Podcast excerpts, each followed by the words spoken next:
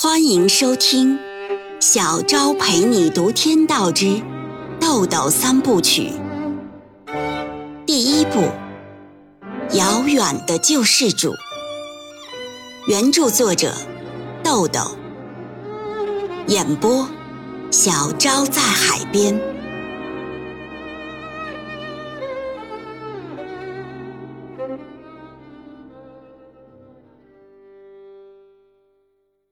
五十七章，刘冰的家住在古城河东新村三十二栋楼四单元一楼，这是一个八十年代初建的居民小区，几十栋六层式楼房从外表看上去都一模一样。刘冰家的房子是七十五平米户型，和所有的一楼住户一样，在自家前面围了院子，盖起了小平房。小平房足有三十多平米，从里面隔成两间。刘冰一家四口人，妹妹已经出嫁了，父母退休在家，家里的房子本来够住，而刘冰却执意住在平房里。他更追求一个封闭的、可以听发烧音响的环境。刘冰住在平房里，跟其他家庭不同的是，他的平房与父母的房子完全是隔离的。唯一连通的一扇门也被他用砖墙封堵了，这使得他每天吃饭的时候都要多绕道十几米才能到家。他的两间房子，一间用来做音响室，一间是卧室。音响室的设计虽然用的都是廉价的普通材料，但是做得很专业，对声音的共振、反射、扩散、隔音都做了处理，一看就是典型的发烧友。卧室里的布置也颇有音乐氛围，墙上挂有指挥大师和著名歌手的海报，电脑旁边放着音响和唱片方面的杂志，电脑上方挂着一张黑色胶木老唱片。昨天晚上，刘冰和叶晓明、冯世杰在南华街夜市喝酒聊天，深夜两点多才回家睡觉。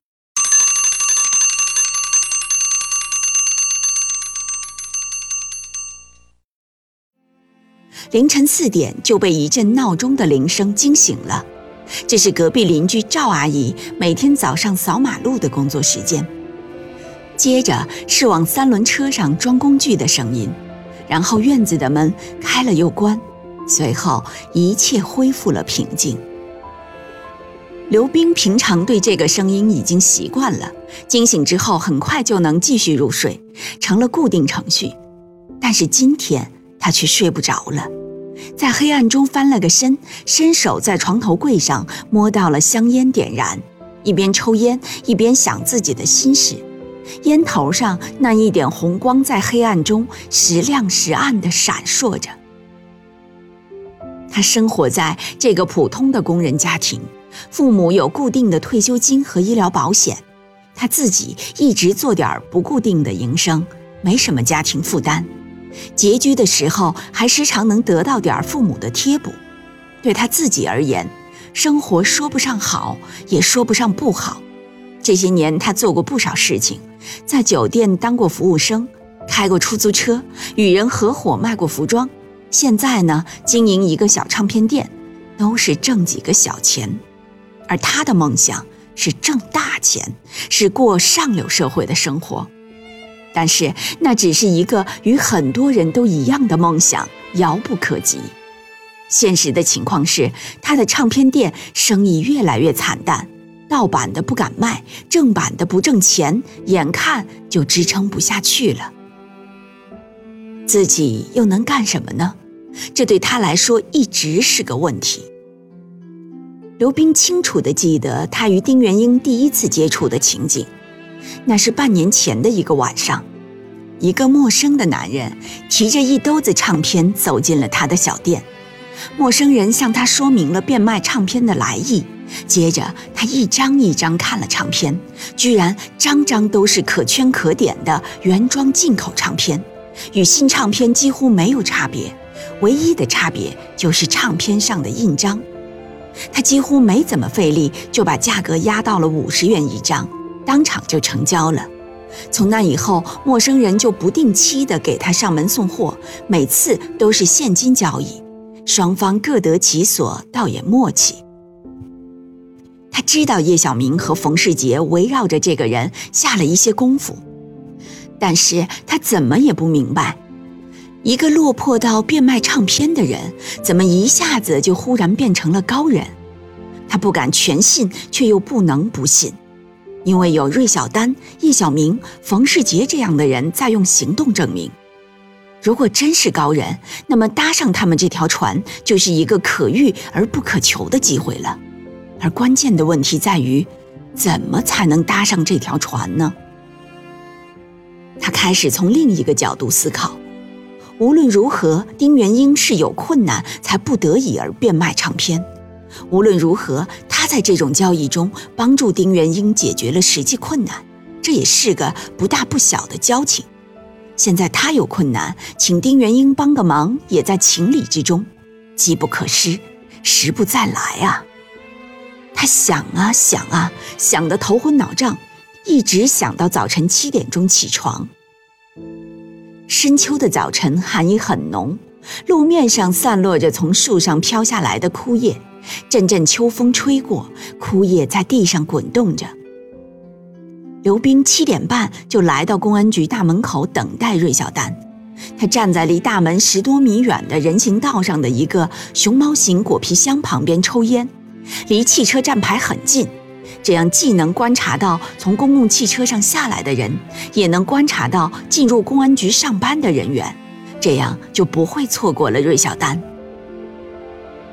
七点五十分左右，他看见身着警服的芮小丹从一辆加长的公共汽车上下来了，于是赶忙迎上去打招呼：“芮小姐，哦，我找你有事儿。”芮小丹也看见了刘冰，意外地说：“咦，你怎么在这儿？”刘冰上前一步说：“芮小姐。”芮小丹停住脚步，脸上掠过一丝诧异的神色。抬起手腕看了看表，说：“哦，你等我一会儿行吗？我得先上去报个到，不然就迟到了。”刘冰说：“啊，没关系，没关系，我就在这儿等着。”望着芮小丹步履匆匆地走进了公安局的大门，刘冰不由得心里又在想：这丁元英到底是个什么人呢？值得芮小丹这样的女人去为他赎唱片？过了十几分钟，芮小丹开着一辆桑塔纳警车出来了。他在大门口一处不影响交通的位置停下，下了车，向刘冰招招手。刘冰快步走到近前。芮小丹问：“你是怎么找到这儿来的？有事儿吗？”“哦，是冯世杰告诉我的。是这样，丁先生呢要跟小明和世杰他们做点事儿。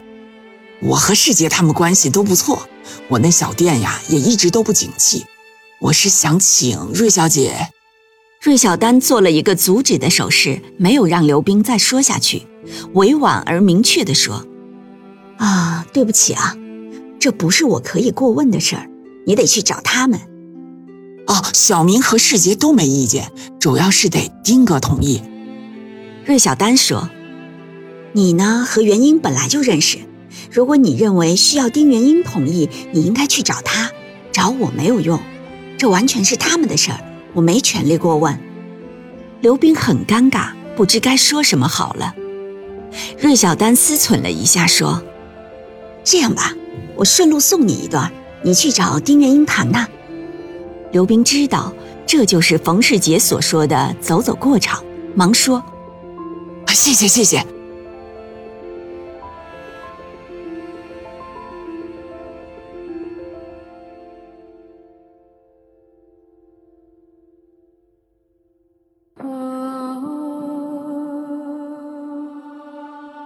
每晚八点，小昭陪你读《天道之豆豆三部曲》，每天更新一集，欢迎您的收听与订阅，我们不见不散哦。